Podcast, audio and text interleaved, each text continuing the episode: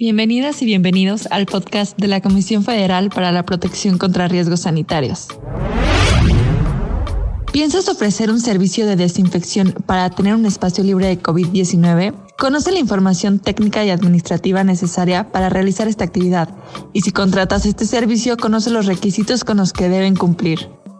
El día de hoy vamos a hablar sobre el tema de la desinfección y su papel dentro de lo que es la enfermedad COVID-19. COFEPRIS se dio la tarea de eh, regularizar este tipo de establecimientos que proporcionan el servicio de desinfección a través de la creación de un padrón en el cual quedan registrados todos ellos con información sobre domicilio, responsables sanitarios que quedan a cargo de esta actividad. ¿Qué es lo que tienen que hacer todos aquellos establecimientos propietarios o responsables interesados en proporcionar los servicios de desinfección en áreas públicas o privadas deberán ingresar ante COFEPRIS o los servicios estatales de salud un escrito libre declarando sus intenciones de llevar a cabo estas actividades y anexándole toda aquella información técnica y administrativa que sustente las buenas prácticas en el uso de desinfectantes. Para ello nos basamos en la norma oficial mexicana NOM 256 SSA1 2012, condiciones sanitarias que deben cumplir los establecimientos dedicados a los servicios urbanos de control de plagas mediante plaguicidas. Dicha norma cuenta con un apartado en su numeral 9 que nos habla sobre las buenas prácticas de desinfección. Primero que nada deben contar con un formato del certificado que ampara el servicio, el cual será proporcionado a los usuarios del mismo. Dicho formato deberá contener información sobre eh, nombre o razón social, domicilio, número telefónico y firma del responsable técnico o el propietario del establecimiento, así como eh, los datos del usuario del servicio. Es muy importante recalcar que este tipo de certificados no podrán incluir leyendas como registro del producto, número de certificación, número de licencia, autorización por COFEPRIS, entre otras.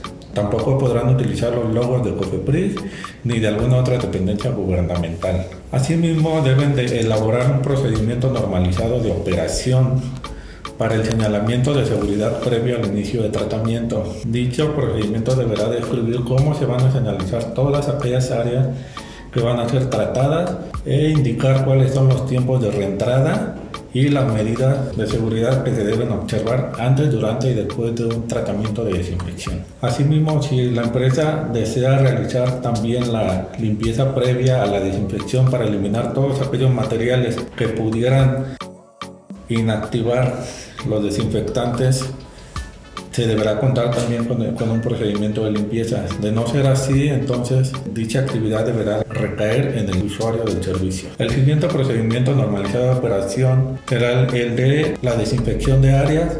Dicho procedimiento deberá describir cómo se debe de llevar a cabo la desinfección dependiendo del área de que se trate. Por ejemplo, si se trata de oficinas, escuelas, casas de habitación, parques, centro de entretenimiento, o algún otro. Asimismo, se debe incluir en este procedimiento un plan de manejo de desinfectantes en el cual se deberá indicar la técnica de aplicación a emplear incluyendo las características técnicas del equipo a utilizar y las concentraciones que se usarán para cada producto desinfectante. Deberán contar además con un listado de productos o soluciones desinfectantes. Para esto únicamente podrán utilizar productos de uso doméstico que no tengan actividad como plaguicidas, utilizando aquellos ingredientes o sustancias activas y sus formulaciones, sin importar la marca comercial, con declaraciones de patógenos virales emergentes coronavirus humano, es decir, que hayan probado que funcionan contra este tipo de virus. Asimismo, deberán contar con copias simples de las hojas de datos de seguridad, fichas técnicas y etiquetas de los productos desinfectantes que pretenden aplicar. Estas deben estar en idioma español y ser emitidas por el fabricante o el distribuidor.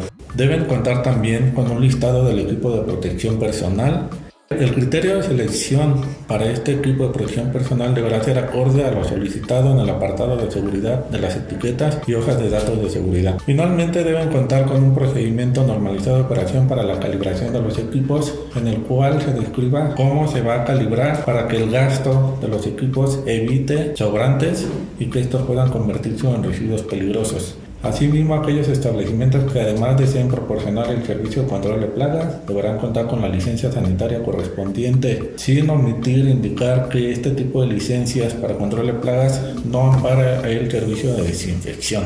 Eh, los invitamos a visitar la página de COFEPRIS para consultar la información más reciente que se haya publicado sobre este tema.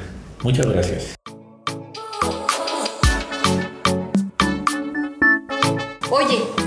Que se lanzará la primera Semana Nacional para la Protección contra Riesgos Sanitarios. No, aún no lo sé, quizás sea pronto. No puedo esperar para participar en las actividades que tienen planeadas Cofepris. Espero no sea cuando esté en San Luis Potosí y después en Zacatecas, ya que no podría participar. Para empezar, déjate platico. Todos los estados participarán con sus respectivas áreas de protección contra riesgos sanitarios.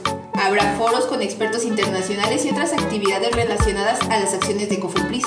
Desde ahorita me informo cuándo es y me apunto. Sí, vas a ver que vas a aprender mucho. Te tratarán temas como el agua limpia, saneamiento básico, farmacovigilancia, espacios libres de humo de tabaco, uso adecuado de medicamentos y manejo higiénico de alimentos. Eso del manejo higiénico de alimentos es interesante. Creemos saber cómo se hacen las cosas básicas como el desinfectar los alimentos, pero ¿en verdad lo hacemos correctamente? Justo. Muchas veces no consideramos que los riesgos a la salud pueden venir de nuestros propios hábitos, costumbres y rutinas. Por ejemplo, cómo desinfectar y conservar correctamente los alimentos que consumimos en nuestras casas. O si tienes un restaurante, saber el adecuado manejo higiénico de los alimentos. O si tienes una empresa que los transporta, conocer los cuidados que debes tener. Y también identificar los riesgos en una ganadería. Y si descuidamos una de estas cosas, podemos tener consecuencias graves para nuestra salud. Sin duda esta semana será de sensibilización a la población para fomentar una cultura de protección contra riesgos sanitarios. Muy pronto, Semana Nacional para la Protección contra Riesgos Sanitarios. Espérala. Encuéntranos en Facebook, Twitter e Instagram como arroba cofepris, así como LinkedIn como cofepris. Este programa es público, ajeno a cualquier partido político. Queda prohibido su uso para fines distintos al desarrollo social.